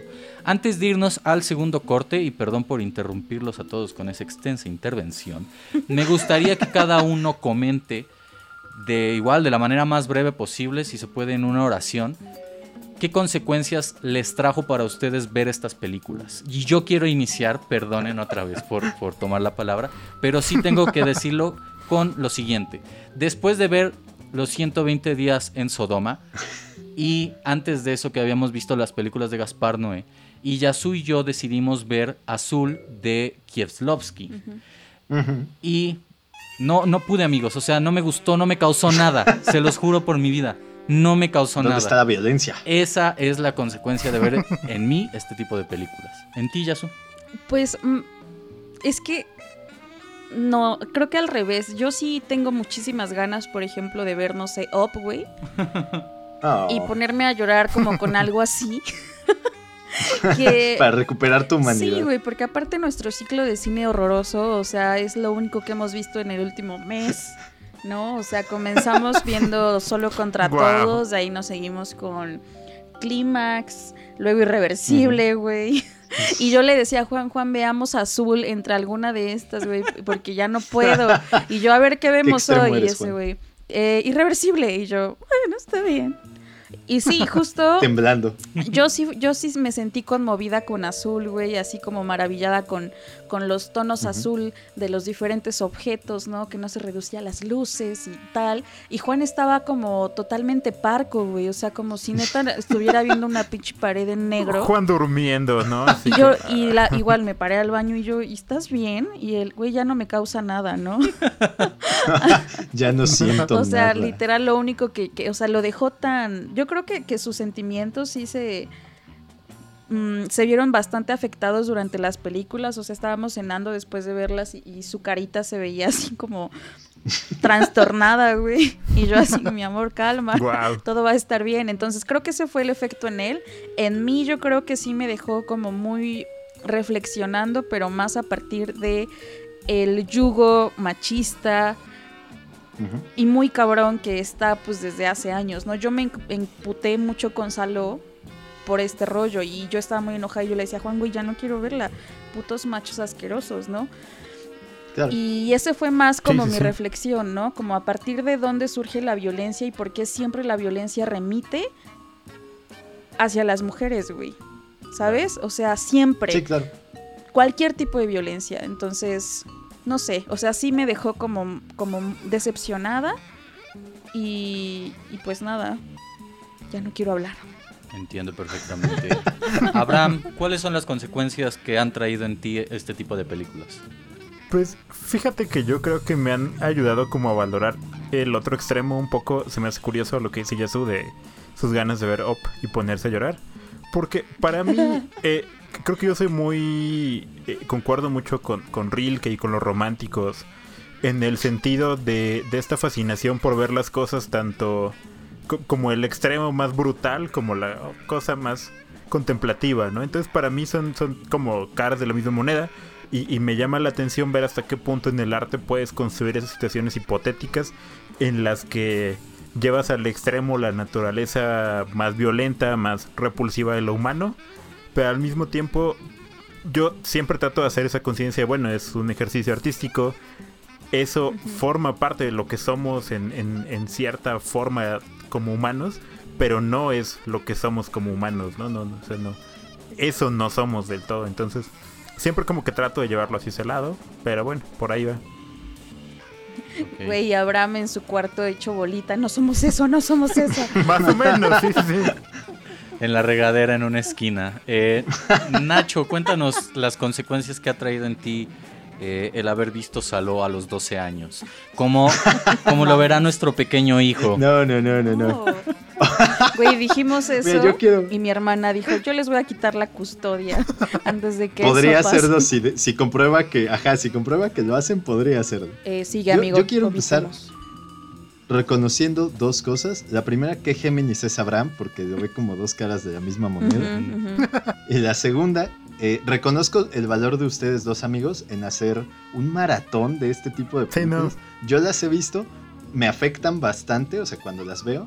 ¿Saben qué me pasa a mí mucho? Eh, no, por eso no haría un maratón, o sea, lo que dijeron de, de ver Azul de Kieslowski, eh, después de ver estas películas de Gaspar Noé, pues sí, está, está rudo, amigos. O sea, yo no, yo no sé cómo lo logran, pero bueno, eh, a mí me, me afectan y ¿saben qué me pasa mucho? Lo que a mí me invade después de ver estas películas, cuando logro terminar de verlas, o sea, cuando no necesito pausarlo o me quedo así como demasiado eh, movido por lo que acabo de ver, eh, siento mucha desesperanza muchas veces, es un sentimiento como de vacío emocional, ¿saben? con muchas de, sobre todo con las más eh, rudas, las más extremas, te da, te da una sensación justamente que muchas veces, y eso es creo el tema que veremos después del otro corte musical, eh, la deshumanización, o sea, me refiero a, obviamente estos directores cuando sí tienen un motivo, lo hacen para mostrarte un lado que existe, que está ahí afuera, y ni siquiera allá afuera, a veces está muy cerca de uno. Eh, puede ser, y, y realmente este sí te, te genera una sensación de vacío, de desesperanza. Entonces yo creo que suele ser, y de enojo muchas veces también, como decía Yasu. O sea, coraje, eh, no sé, impotencia incluso, cuando, cuando trata sobre atrocidades que alguien le hace a alguien más. Ese tipo de cosas yo creo que es lo que este cine, cuando está bien pensado, bien llevado, puede generar y que no... En el momento de que las ves, pues sí, te quedas aquí llorando en posición fetal, pero realmente son consecuencias que lo que tratan de hacer es llevarte a una reflexión. Claro, sí, eso, eso es bastante cierto y como bien lo mencionas, lo vamos a abordar en el tercer bloque. Vámonos al siguiente corte musical que no sé si alguno de ustedes guste eh, llevar a cabo o bien vuelvo a poner... Abraham una tenía una canción, yo estoy seguro de que Abraham tenía una A canción. ver, Abraham, eres el elegido en esta ocasión. Pues es mi canción del mame porque era la canción que el Nacho y yo poníamos en el programa de radio en cada especial de Halloween porque es una gran canción. Es Sí, es- sí, es sí. como Terrible. a- así como el cine B, yo creo que hay música B y esta canción formaría parte de esas filas. Es una canción muy vieja en realidad, pero con una versión más moderna que se llama ¿Qué monstruos son? A cargo de una banda de surf, los Stray Jackets. Banda bastante cagada con un güey como... Creo que es gringo que hace las voces. Se, se, se- Suena se- se van a divertir bastante con Sí. esta canción. Un poco para romper el tono de- del, del horror en este momento. Escuchen esta rolita y, y en Halloween, cuando sea Halloween y, y esperemos que podamos tener una fiesta o estén en sus casas, en sus casas. la escuchen y digan, claro, estos güeyes me la recomendaron. A huevo, vámonos con esto. Selección de Abraham, están en el cuarto. Síganos en redes sociales como El Cuarto Chávez. si son. Che monstruos. Oh, terrible. Bailaba la llorona en los brazos de Aquaman. Y Drácula volaba al compás de cha-cha-cha. Morticia se penaba con carjeta y guagarras, mientras que el hombre lobo ayudaba sin cesar. Si son. ¡Qué! ¡Terrible! ¡Au! Los zombies se ha divertido. La fiesta había comenzado. Los invitados incluyen el hombre lobo, Drácula y sus hijos. Si son. ¡Qué monstruos! Terrible. ¡Au! Después el gato loco la luna contempló, labrando el pobrecito, maullando se quedó. Con rebanadas de aire murió de indigestión. El pobre gatito murió, murió, murió. Si son, qué monstruos, terrible. Bailaba la llorona en los brazos de Aquaman y Drácula volaba al compás de cha-cha-cha. Morticia se penaba con carjeta y guacarás, mientras que el hombre lobo ayudaba sin cesar. Mi estimado varón de terror, ¿ha comido sus sesos hoy? Drácula, ¿le gustaría un poco de sangrita? Yo nunca beber sangrita. Hombre lobo, mi amigo, ¿cómo te gusta la fiesta?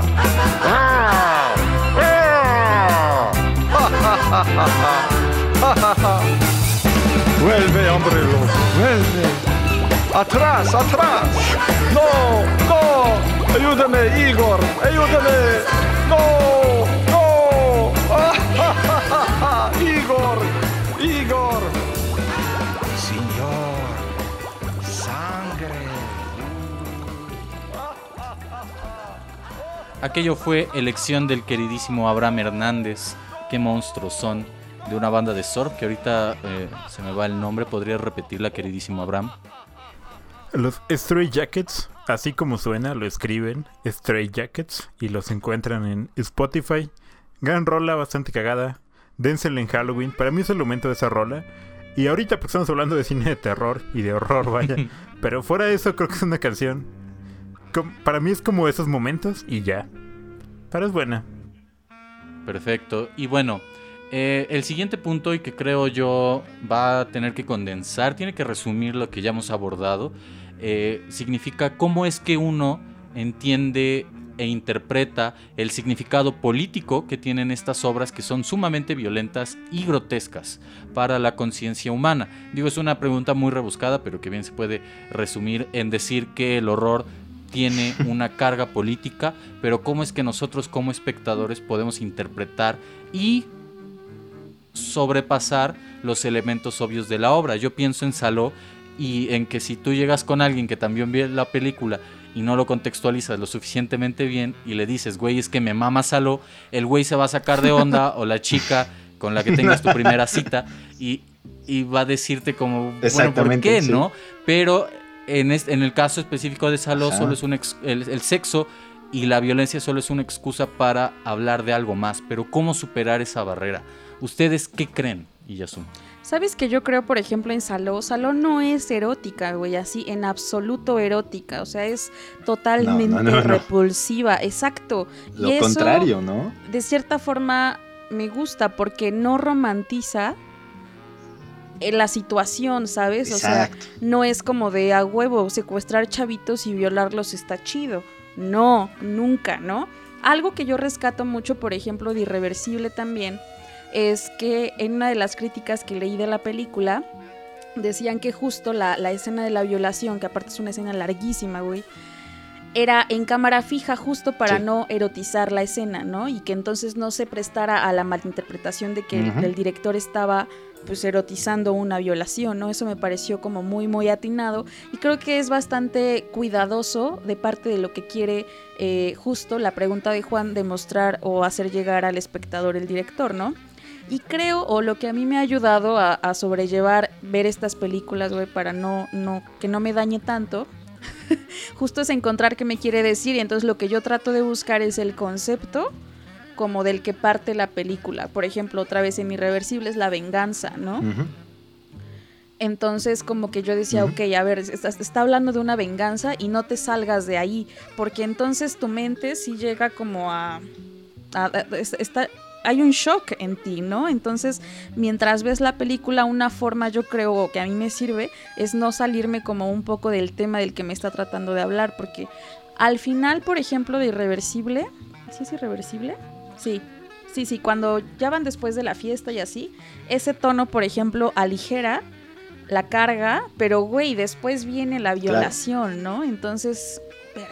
A mí, a mí lo que me gusta mucho de la película es que como, bueno, por lo mismo que inicia con el final, ese final, el cronológico, por así decirlo, no sé cómo podría decirlo, el, el final temporal Ajá, de la película claro.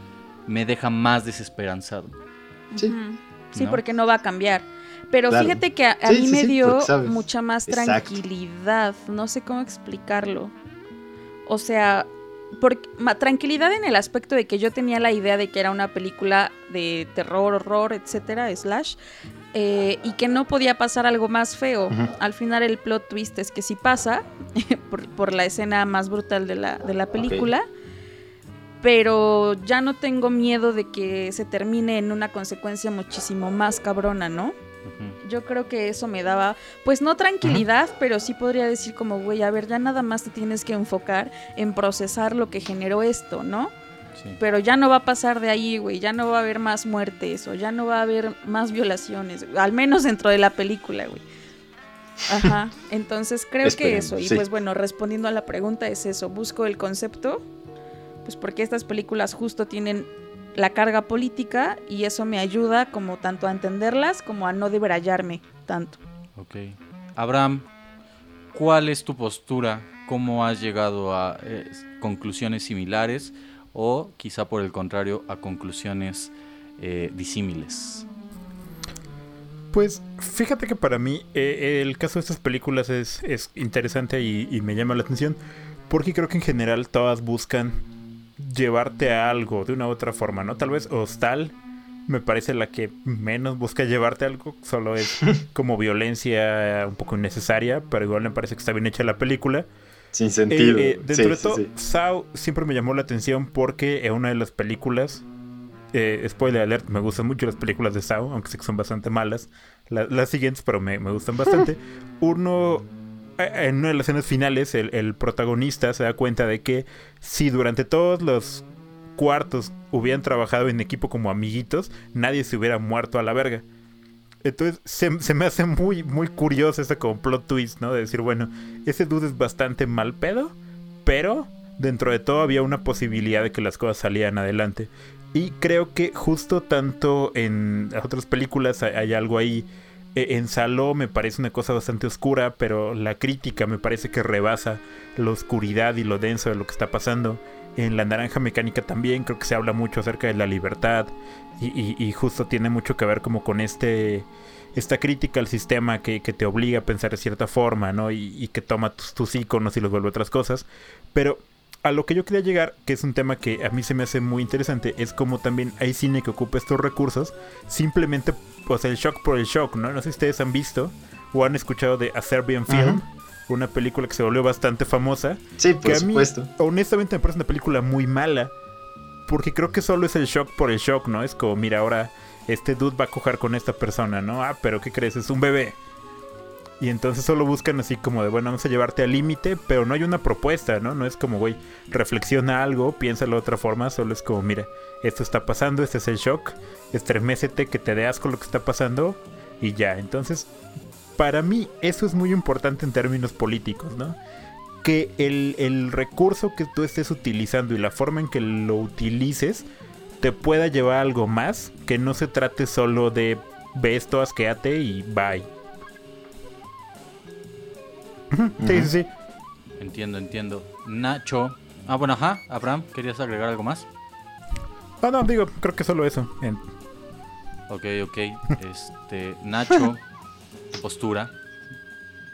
Sí, mira, yo, yo por ejemplo lo veo, eh, se me hace muy interesante porque sí, efectivamente yo creo que estas películas, sobre todo estas, también me parece que en, en la lista grande que vimos estaba Serbian Film, que yo, yo por ejemplo vi cinco minutos y, la quité, nunca, nunca he visto la película, vi, vi un pedacito, fue demasiado para mí y, la quité. Pero a lo que voy es que efectivamente cuando, cuando una película tiene una intención, eh, se hace eh, sí que alrededor de ella. Entonces, películas como, por ejemplo, hablábamos de Irreversible o hablábamos de Saló, esas películas tienen esta cuestión en la que necesitas llegar, digo, Saló es durante todo el tiempo, porque ese es el punto, está tratando de demostrar eh, la depravación. Que, que un. Porque además hasta te lo pone así, ¿no? Dice que son libertinos. Entonces, la depravación que el libertinaje apoyado por un régimen totalitario, por una ideología de dominación completa, lo que te lleva a lo peor de la humanidad, o sea, lo más terrible que puedas imaginar, podría pasar ahí o, es permitido por este tipo de, estructuras. Por lo tanto, es un comentario completamente político. Y te lleva, Kubrick también, y además se mete en, en una cuestión en la que no solo habla de el mal que puede hacer una persona, un grupo de personas, digamos, eh, en sus facultades o en su libertad, sino también cómo el Estado puede controlar eso, o hasta qué punto el Estado cuando controla eh, a la gente que hace cosas así, también puede cometer atrocidades, ¿no? Entonces, el punto es que estas películas tienen como esa línea, y Yasu decía, por ejemplo, de Irreversible, que por cierto, como dato curioso, la, la terrible secuencia de la violación en Irreversible eh, eh, ocurre, no sé si se han dado cuenta, exactamente a la mitad de la película. Eh, o sea, incluso por minutos, lo peor es exactamente a la mitad de la película. Eso también es una forma de poner como, bueno, ok, esta es la médula, o sea, de esto trata. O sea, sí, es una sí, película claro. de venganza, pero es por esto. Entonces, este... Por ejemplo, ella decía, toda la película, eh, la cámara se mueve por todas partes, es una película llenísima de movimiento. Y en esa secuencia está fija. Y mucha gente critica muchas películas. Por ejemplo, a Tarantino siempre se le critica que glamoriza la violencia. Las películas de Tarantino también, algunas, no todas, tienen un trasfondo eh, quizás más fuerte, tienen otra cosa que deberías entender. Pero pues realmente sí pueden entenderse muchas como, como esta cuestión. Cuando estas otras películas son tan extremas en, lo que muestran, o, o- tratan de ser tan extremas, que no puedes glamorizarlo, solo puedes horrorizarte. Y ese es el criterio político. Eh, tienes que ser lo suficientemente mm, claro en lo que estás mostrando para dar la idea de que no estás tratando de invitar a la gente a que lo haga, sino al contrario. Sí, que por ejemplo, ahorita yo estaba pensando en una de las películas, no voy a decir el nombre, sino hasta el final, este, de que tiene un, un cierto contenido político obvio, pero que al mismo tiempo eh, la cantidad de violencia lo, lo impide, bueno, impide al espectador que, se acerque a ese contenido y a ese significado, eh, que es el empoderamiento en cierta medida y la venganza de una mujer en contra de sus violadores. También pienso en otra que voy a mencionar eh, más adelante, que quizá no es tan explícito la onda, pero creo yo que puede ir por ahí en torno a una crítica de los eh, experimentos nucleares en ciertos lugares de los Estados Unidos. Ya estaremos comentando al respecto, pero vamos a abordar también una cuestión que eh, el queridísimo Abraham eh, el queridísimo Abraham propuso, que es el encuentro que uno tiene con las películas de horror a través de la publicidad, de las críticas y las preconcepciones que tenemos de ellas. Abraham, ¿te gustaría iniciar esta parte? Claro que sí, mi querido amigo Juan Carlos. Fíjate que es una cosa que se me hace...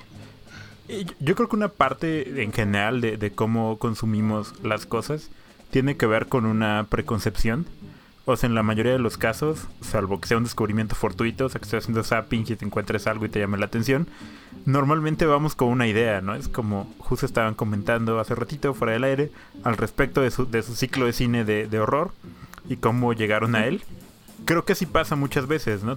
Yo, recuerdo que yo, por ejemplo, vi Saló porque justo alguna vez vi una de estas listas como de, de cine de arte que tenías que ver y yo dije, güey, vamos a ver todas las que pueda de esa lista, ¿no? Y entonces yo, llegué como con esa preconcepción de que la película era una obra de arte. Y, así fue como la consumí, digamos. Entonces creo que eso pasa mucho, ¿no? Y particularmente con este tipo de cine que muchas veces no se ve en salas de cine, ¿no? Digo, eh, La Naranja Mecánica y Saló son películas muy anteriores a nosotros, en el sentido de que no pudimos haberlas ido al cine, tal vez ahora en una repetición. La Naranja Mecánica, Saló nunca he visto que la ponga en una sala de cine, tal vez en la cineteca, supongo, pero no lo sé. Y, y Sao y Hostal fueron películas que, bueno, las primeras yo no las vi en el cine. Recuerdo haber visto, yo creo que la 3 de Sao en el cine y algunas más. Pero, vaya, creo que, que normalmente tienes como esta idea, ¿no? Alguien te platica, te dice, oye, ya viste esta película que está causando revuelo, ¿no? Le- lees de algún festival en el que la gente vomitó mientras veía Rao, por ejemplo, ¿no? Y dices, oye, ¿qué está pasando con esa película? Quiero verla. Ajá. Entonces ya la buscas porque hay, hay una cosa de morbo, como decía el Nacho hace ratito, ¿no?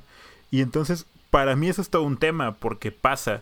Y un- una película que estaba en nuestra primera lista, que no incluimos, fue Nymphomaniac, ¿no? Bueno, en general todas las películas de Lars von Trier. Que creo que es alguien que ha sabido utilizar este fenómeno como marketing para que sus películas se vuelvan más exitosas. Eh, el caso Sí. de Nymphomaniac es muy claro, ¿no? Él, él empezó a vender ese tipo de críticas, así como, no, mira, ya se censuró en tal parte y en tal parte.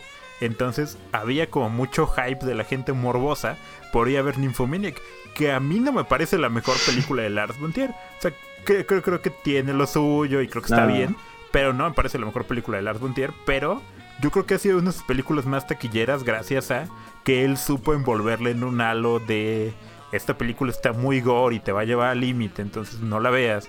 Y la gente fue como de, güey, sí, ¿dónde está? Quiero verla ahora.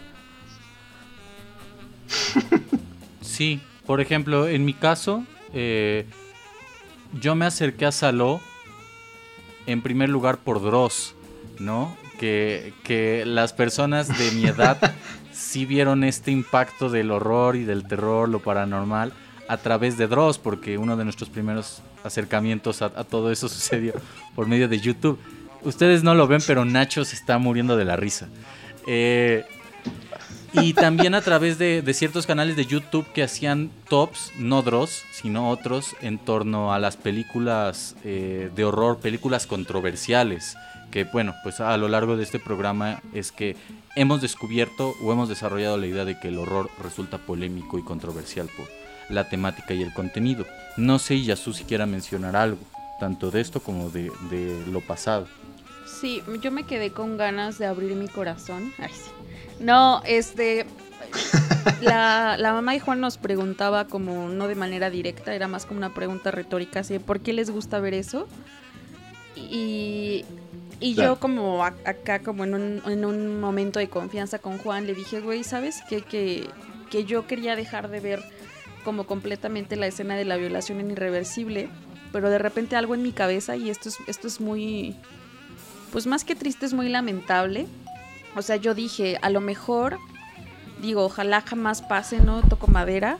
Pero si en alguna ocasión me encuentro dentro de una violación, güey, quisiera saber al menos cómo funciona o, o cómo es el mecanismo en que está sucediendo y a lo mejor con ese antecedente en mi cabeza poder zafarme de algún modo, ¿no?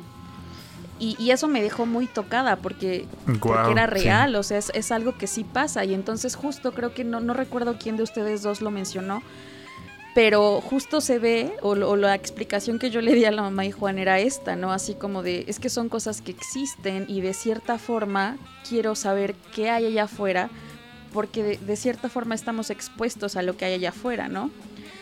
Ahora que tocaron el, el tema del primer acercamiento y, y tal, y de que muchas de las películas de terror como Soy y como este, ¿cómo se llaman estos donde es, es un grupo de chavos que les pasa algo y todos se mueren en serie, que no es So? Destino final. Destino Final, esa- esas son, por ejemplo, las Destino primeras que yo vi claro. así como, pues no sé si es terror. Ajá. No, es como Pero horror, justo, sí. o sea, estoy pensando como, porque el género de, de- de terror, horror, es un género que, que, que bien hecho de, así- de cierta forma es muy popular entre la gente. O sea, sí se juntan así como entre primos, amigos, ¿no? A, ve- a ver películas de terror para gritar tantito y así. Y a veces te- las tengo un pequeño buscamos. dato curioso. Perdón que te interrumpa, Yasu. ¿Sabes que México es el país que más consume películas de terror horror en el mundo? Sí lo había escuchado Y- por ahí. y- in- incluso más que en Estados Unidos. Hay películas, digo, ahora no porque no hay cines, pero antes de esto hay películas que en Estados Unidos eran direct to video, o sea, como solo la vamos a pasar en la tele, o sea, vender en DVD, que en México se estrenaban en, en las salas. Porque normalmente cuando algo de terror nuevo es como, güey, vamos todos a verlo. Ajá, exacto. Pero mira, yo, yo pensaba, por ejemplo, ¿qué hace tan famosa la película del, del exorcismo, güey? La película de El Rito, por ejemplo, que fue que, que Juay de Rito, LOL, para que nos riamos un poco con el López Dóriga. Ah, en esa yo creo que fue Este, eso. creo que es muchísimo más, o sea, ese terror cae más en, en la fantasía que en lo real. O sea, es muy difícil que la gente aguante ver que existe la violación, güey, que existe el incesto, que existe la violencia bruta, eh, no sé, ¿sabes? Eso es muy fuerte de ver, asusta y, Sí, sí, sí. y- y remueve más cosas que ver a alguien que se le metió el diablo, güey, ¿no? O sea, Sí, sí, sí, sí. Claro. y pues no sé, o sea, esa es la, la reflexión a la que llego con todo esto. Creo que es mi reflexión final. Es muy difícil enfrentarte a la verdadera realidad. ¿no? Pero que aparte, ahorita Abraham mencionaba Claro. el dato curioso sobre México. Este no es dato curioso como tal, porque pues nadie más que ustedes y los escuchas eh, van, a, com- van a saberlo. Pero creo que en México estás expuesto a los dos. En el caso del horror tipo irreversible, de la violencia física, eh, sexual, Sí. y también Sí. por la misma cultura estás expuesto a que el diablo te posea, ¿sabes? Esta aproximación cultural que tiene el mexicano con, con cuestiones paranormales y religiosas existe. Entonces, Claro. básicamente, eh, Gaspar Noé debería de, de venir acá a México a hacer la película más polémica y controversial que él dice, que, que él piensa que es un documental de México. Podría abordar los dos temas y a ver cómo le va. Y quizá después de eso Sí. diga, güey, voy a hacer, voy a hacer la secuela de Op, voy a hacer la secuela de, de Toy Story y me va a ir bien. Quizá después de eso. Crucen dedos, hagan changuitos y piénsenlo. Algo, algo que me gustaba muchísimo en alguna ocasión, hace, hace un par de años, vino Julián Herbert acá al Carolino a dar una plática. Y, y decía algo muy chido, ¿no? Que yo retomo en la mayoría de mis clases de literatura, este, acerca de que la literatura funge como eh, el escudo de este Perseo, ¿no? En donde pues se refleja eh, lo más maravilloso del mundo, lo bello, lo sublime, Abraham, eh, lo grotesco, lo horroroso, y puedes conocerlo aunque no lo vivas, ¿no? Claro que es lo mismo que en el cine, el cine pues Claro. digamos que con- conjunta todas la- las artes y lo vuelve muchísimo más tangible, por decirlo de algún modo.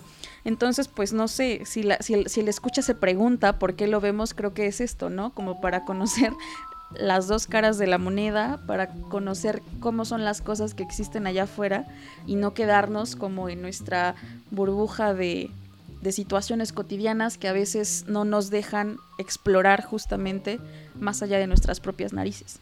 Sí, es, es curioso. Eh, Nacho, te toca a ti. Muy bien. Eh, el primer encuentro, ¿no? O sea, cómo, cómo funciona esta idea de cómo nos acercamos a ellas, ¿no? Sí. Es la- ¿Saben qué? A mí me pasó algo muy curioso, pero yo empecé a ver películas de terror, no horror, terror, como a los 13, 14 años, más o menos. Pero todo, todo esto fungía, como ya hablamos, para que los, los escuchen también nuestros amigos que acaban de entrar a El Cuarto, eh, para que escuchen los programas anteriores. Yo, en por ahí de los 2000 era así como metalero, o quería ser metalero. Era fan de Entonces, Panda, pero pues, no lo esta idea- admitir. ¿Mandé? Era fan de Panda, pero no lo Uy, quiere no. admitir. No, escuchen el programa, ahí queda todo bastante claro. Pero, este, lo- a lo que voy es que por esa misma idea, esa cuestión como de que eh, la música heavy metal tiene este, esta onda como del terror y de eh, estas cuestiones, pues empecé a ver películas. Tenía un primo, o tengo un primo que me recomendó más bien. En ese entonces me recomendó ciertas películas de terror. Entonces yo vi, por ejemplo, La Profecía, que es una película del 76 más o menos. El Exorcista Claro. sigue siendo mi película de terror favorita. Entonces vi, vi, ah, vi ya saben, los slashers clásicos, vi, vi Halloween, este, vi Pesadilla en la calle del infierno. El, el punto de todo esto es que yo me acostumbré un poquito a esas películas. Entonces, pues hay un punto en el que obviamente te das cuenta de que todo tiene tropos. Pero cuando llegas al horror, eh, es completamente diferente. Y como dice Abraham, muchas veces puedes entrar a internet, o quizás entraste a internet, viste una lista y dijiste, ok, esto es interesante, vamos a ver qué onda. O, quizás alguien te las recomienda. Pero yo creo que sobre todo ambas, eh, lo que comparten mucho este género es que suele ser mucho más efectivo la primera vez. A pesar de que sí creo, creo mucho que las películas de horror eh, hasta podrían eh, ayudarse de una segunda vista para, para reflexionar cosas que, que dejan en ti. Ambas resultan choqueantes, ambas resultan impactantes la primera vez que las ves. Entonces, eh, yo creo que mucho de lo que funciona en el horror más que en el terror, ahí sí, es este, la, la, em, las recomendaciones de la gente. Si tú ves una película que te impacta mucho, a pesar de que estés todavía pensando en ella y lloras en la regadera, así, cada vez que te bañas en posición fetal, por lo que viste, de todos modos en algún punto vas a querer decir a alguien, ¿sabes qué vi esta película y pasó esto y yo sentí esto? O sea, como genera un cambio en ti, te hace querer hablarlo. Y entonces más gente te dice a ti, tú le dices a otra gente, y así más o menos se va construyendo la reputación de estas películas. Yo Negocio piramidal. ¿Y tú crees, Más o menos, sí. tú crees que ese boca a boca se da por el mismo morbo? Muchas veces. Yo creo que puede ser que la recomendación venga en serio porque algo te movió, pero la primera vista de la, otra, de la persona a la que se lo recomiendas probablemente es por morbo. Ok, ok. Sí, más bien del boca a boca comienza porque necesitas sacarlo de tu cabeza. Sí, es como si, miren, si yo estoy bien jodido por esta película, tú también lo vas a estar. Deberías de revisarla para que ambos estemos jodidos. Y luego puedes hablar con alguien y hacen un grupo de apoyo. Sí, eso es cierto. Eso Creo que, deberíamos hacerlo. creo que deberíamos de hacerlo. Pero eh, Siguiente punto. uno de los últimos puntos que vamos a desarrollar aquí también fue propuesto por el queridísimo Abraham y que creo yo también lo desarrolló de un modo u otro dentro del programa, pero que ahora va a poderse darse denso, que es el de las sagas. Y, eh, por ejemplo, en el caso de, de Hostal, que fue una de las películas que sirvió de base para el programa, sí debo decir que a mí me causó mucho impacto la primera vez que la vi, sobre todo por esa escena en donde le sacan el ojo a una chica. Se me hizo súper, súper fuerte. Las posteriores ya no las vi, como les comenté, sobre todo porque sale Kane de la WWE y yo no era tan fanático de Kane, en lo, lo era más del Undertaker, gran luchador, un, un abrazo. Qué. Eh, Y volaba, amigo. El Undertaker volaba, no lo vi. y este pues ya no ya no me tocó verlas pero tampoco he escuchado las mejores opiniones al respecto y de eso pues de mi parte yo ya dije que en ocasiones no veía las películas solo veía eh, las muertes Las los recopilados sí en YouTube Eh, me daba mucha risa que una de las muertes que más me gusta de So es una de las más idiotas que tiene que ver con que un güey lo aplastan en la pared, ¿no? Eh, es algo muy similar a Destino Final, que creo yo muchos Sí. eh, también ya solo ven el- las muertes que, te suce- que suceden en las películas, ¿no? Pero, eh, ¿tú qué opinas, Abraham?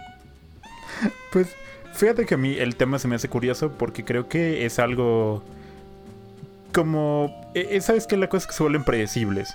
Y es un poco el gran problema que tienen las películas de ese estilo. O sea, te, te generan una expectativa acerca de la violencia y de lo que va a pasar. Y luego, evidentemente, como es una franquicia, pues tienen que continuar con lo mismo, ¿sabes? Eh, no sé si han visto, por ejemplo, y, y ustedes y, y la gente que nos escucha, esta saga de películas ahora que se llama El Cien Pies Humano. Que, que justo eh, empieza con Misma un idea. concepto bastante así como de claro, ¿no? No. Cuéntame Sí, más sí. acerca de la atrocidad que va a pasar aquí. Pero después, como muy bien ya pasó dos veces, muy bien ya pasó tres veces. Sí. Y, y tal vez ya como que en la tercera dices, bueno, ya esto es too much, ¿no? Porque en la segunda todavía como que hay algo. Pero cre- creo que justo pasa eso, ¿no? O sea, no, no me imagino cómo sería una segunda parte de La Naranja Mecánica, por ejemplo, ¿no? O sea, qué podría pasar, qué habría. Es como, güey, esa es una película redonda, funciona y ahí está, ¿no? O sea, me, me perturba, me gusta y ahí queda. Y, y creo que pasaría lo mismo si, el- si, si Hollywood no fue una industria tan avariciosa en muchos casos. Sí. Y, y- y la gente hubiera dicho, claro, vamos a hacer una película de hostal y ya, ¿no? Esto es lo que pasa, este es el planteamiento, el desarrollo, vela, pertúrbate y adiós, ¿no? Entonces estaría en un nicho, la gente la... Yo creo que la recordaríamos con más cariño, pero se hicieron tantas, bueno, se hicieron tres, que envejeció mal. Y lo mismo le pasa a Sao. O sea, tú, tú ahora piensas en la franquicia y es como, dude, qué malas películas se han hecho porque se sobreexplotó. O sea, la gente empezó a sacar y a sacar y a sacar hasta que ya las últimas son, son ridículas, son... Ya dices, güey, esto no tiene sentido, ya no me estás proponiendo nada, ya no me gusta, ¿no? Y, y creo quién- que eso es lamentable. Sí, no sé si ibas a decir algo más. No, bueno, creo que no. Perdón por interrumpirte Adelante, tan abruptamente.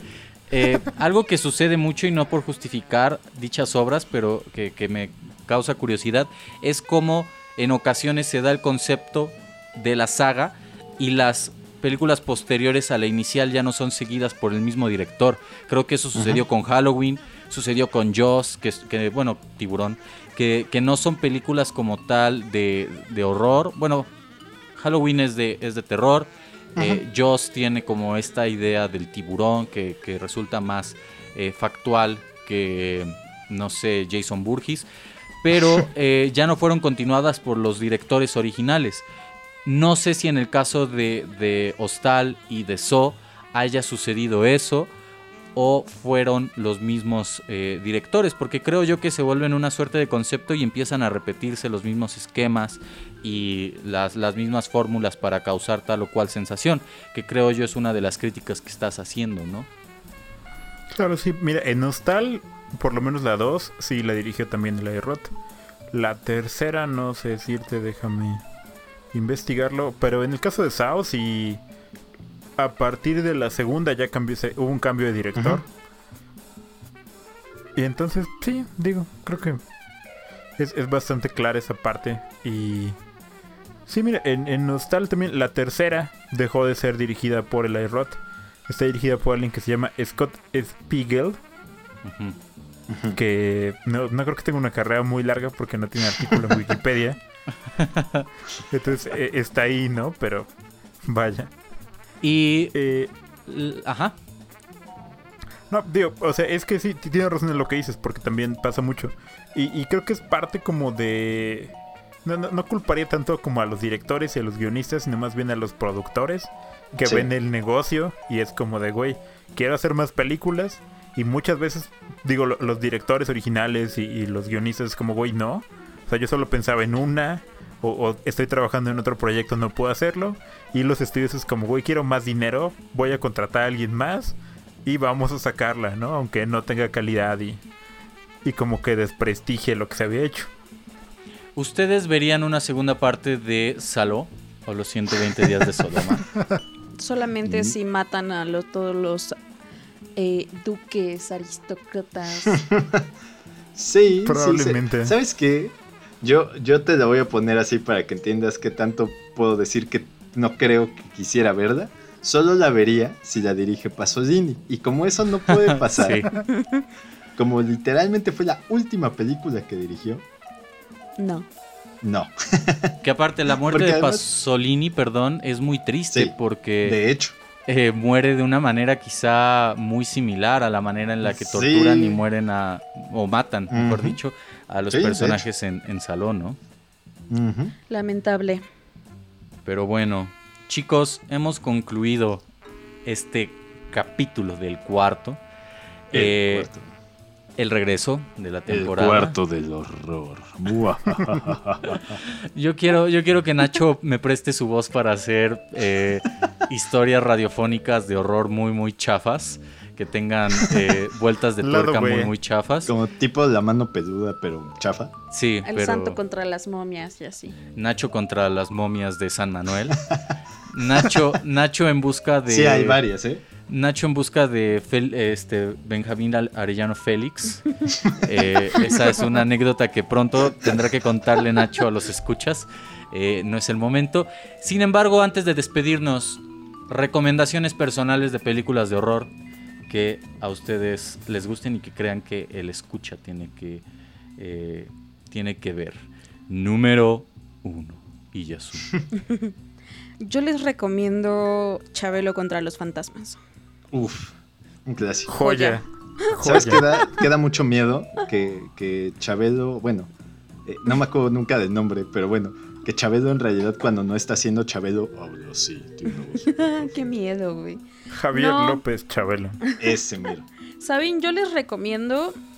mm, ay, no sé, amigos. Tengo muchas ganas de ver Love de Gaspar. ¿Ustedes ya la vieron? No. Es de- sí. Es, es, esa sí se salva, amigo, o también te deja muy mal. Toda, toda la filmografía de Gaspar no es como de, güey, ¿por qué vi esto? Ok, yo les recomendaría que sí vieran Irreversible, eh, teniendo en cuenta con este programa, digo, el spoiler es una gran ayuda en este caso, ya saben qué esperar, eh, pero sí, y la recomiendo más incluso que eh, Solo contra Todos y Clímax. Clímax está... mm, También la recomiendo como por la selección musical. Creo que eso es muy rescatable de Noé también. Es, es- es buena su selección musical. Tiene varios ahí crossovers chidos. Y en el género de terror, una de mis películas que, que sí me gustó mucho ver fue justo la del orfanato, que es esta película española. Se Sí. me hace Uy. que es buena. Es buena. Este, y Rec. Rec es, ¿La original? Sí, ¿La la, original. Sí, sí, sí. Es buena, buena. Creo que esas son Sí. las que más recomiendo. Hay una que, que Juan y yo estamos platicando acerca de que hay muchos despertares del diablo. No estoy segura de eso. Pero hay una donde trata de los viajes astrales. Ah, caray. Y esa está, me pareció muy chida porque eh, habla de que el niño, bueno, es una familia que se muda de casa. El niño o uno de, sus hijos este, se queda dormido y viaja. O sea, en sus dibujos como que les va dando alertas a los papás así de, güey, cuando duermo me voy de mi cama y me veo a mí durmiendo y me voy y me voy y me Wow. voy, ¿no? Y entonces la mamá del papá nunca, la abuela nunca les cuenta que el papá cuando era niño hacía lo mismo y que tuvieron casi casi como que exorcizarlo de algún modo para que dejara de hacer eso. Entonces el, eh, la película va de que el niño tiene un viaje astral, no puede volver, se va al mundo de los muertos y el papá tiene que salvarlo, por decirlo de algún modo. Esa también es muy buena. ¿No sale Will Smith en ella? No, Ah, ok, perfecto. no, no. Sale Patrick Wilson, ¿no? Les dejaré ahí en la publicación de Facebook el nombre de esta película para que la vean amigos porque no la recuerdo es ahora. Insidious, ¿no? Ajá. No sé. Sí, sí, sí. Pero ¿Sí igual es? déjalo para que la vean. Sí, de hecho es de lo mejor de ese género que ha salido como último. Sí, bueno, es buena. los últimos 10 años. Los viajes ya- astrales me, me, me cagan, güey. O sea, me cagan en el aspecto de que me cagan de miedo. Ah, o sea, porque sí ok. ha habido al- algunas ocasiones en las que yo me he visto dormir a mí misma, güey, en sueños y eso me da miedo, pero sigan amigos, esa es mi recomendación. Nacho, Pues yo quisiera, justamente uno de los temas que hablamos para hacer este programa, querido Radio Internet Radio Escucha, es que hay una, hay una diferencia, o, o más bien la diferencia es muy ligera entre películas de horror como tal, o sea, que están marketeadas como horror, y películas que tienen otra carga así como eh, diferente, quizás que mezclan terror con horror o suspenso con horror. Entonces, yo, yo recomendaría dos, que de hecho sí hablamos un poquito, estaba en nuestra lista, digamos. La primera es el Anticristo de Bontrier. ¿no?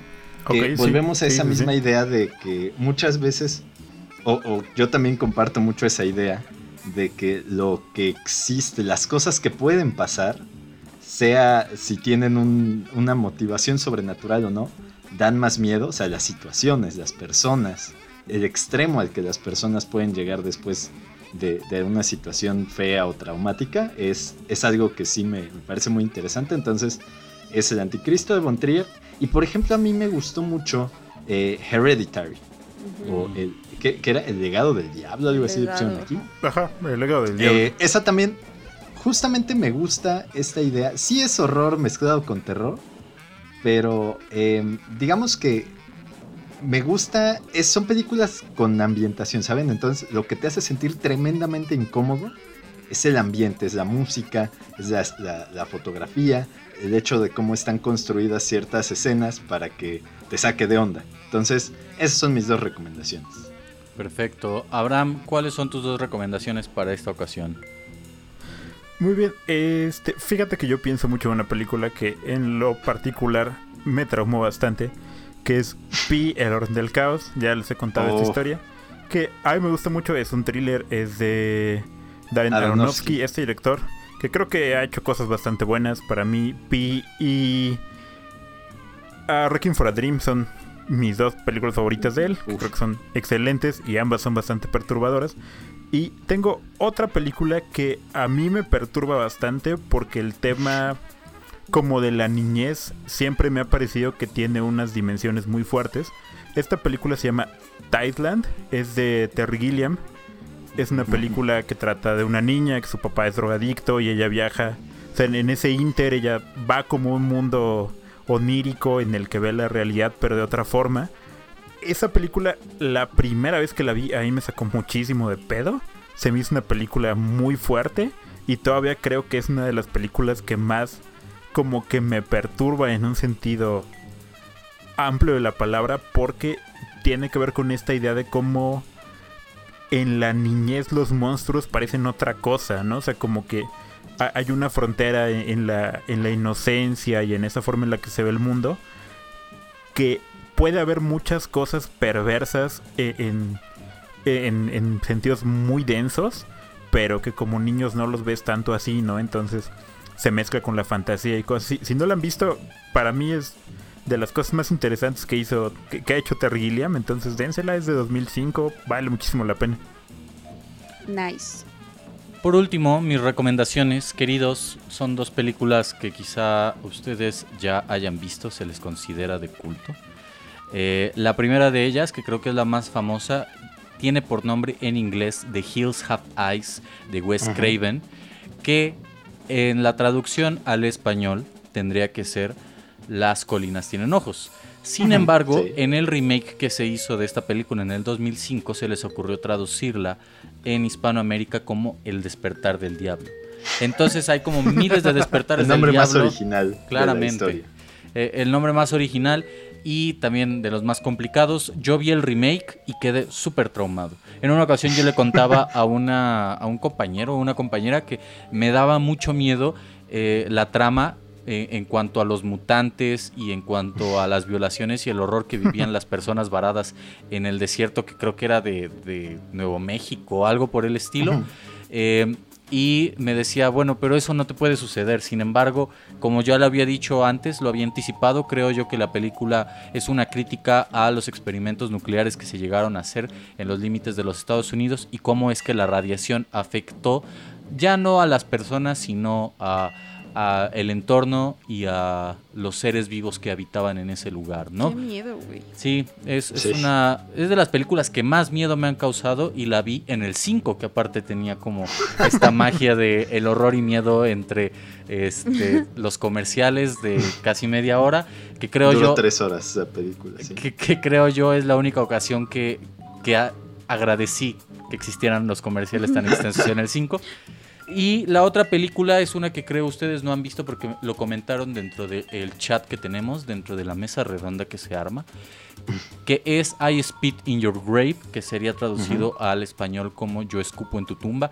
Una película densísima que aborda la venganza que lleva una chica en contra de sus violadores. También Ok. vi el remake, pero les recomiendo que pues chequen las dos. Eh, el remake el remake creo que tiene la bondad de que las muertes son muchísimo más grotescas y sanguinarias. Solo un pequeño spoiler para que ustedes se animen a verla. Mm, Le no. comentaba a Iyasu que una de las muertes eh, es eh, la chica le pone restos de pescados a un chico en los ojos, lo ata Oh, no. en un árbol, le abre los ojos tipo la naranja mecánica y hay cuervos alrededor. Ustedes Ah, podrán darse una idea de qué pasa. Eh, y hay otra muy chida que ya no la contaré que tiene que ver con el ácido bórico o algún tipo de ácido. Eh, muchas gracias por acompañarme en esta ocasión. Básicamente el pozoleo, pero de una manera más brutal. eh, porque el tipo estaba vivo. En fin, Nacho, muchas gracias por acompañarme en esta ocasión. Gracias amigos, como siempre me da mucho gusto platicar con ustedes de estas cosas, nos da mucho gusto estar de regreso en el cuarto, esperemos que para cuando acabe esta temporada ya no estemos en el fin del mundo, pero si seguimos, aquí estaremos con ustedes. Así es. Acompañándolo. Y Yasu, muchas gracias. Gracias amigos a todos, escuchas, por escuchar nuestros debrayes en cuanto a las cosas que nos tocan. Eh, creo que quiero terminar, bueno, que nos tocan el alma, eh, el cerebro. no, solo quiero terminar esta intervención diciendo que fácilmente Juan Carlos Báez podría presentar una denuncia en contra del Canal 5. Parece que Sí. lo dejó bastante trans- traumado, trastornado. Pero bueno, escucha, si quiere enterarse por qué, lo invito a revisar los anteriores programas donde Juan hace un extenso, extenso, eh, un- no, no sé cómo decirlo, Una retrospección muy un fuerte. recuento. Y que próximamente, espéralo querido escucha, se llevará a cabo eh, por escrito dicha denuncia. eh, en forma de quizá ensayo, uno no sabe, quizá de crónica, quizá de una película que sea del Canal 5. Los quiero amigos, cuídense. Abraham, muchas gracias. Gracias amigos, gracias por acompañarnos a todos los que se quedaron hasta ahorita.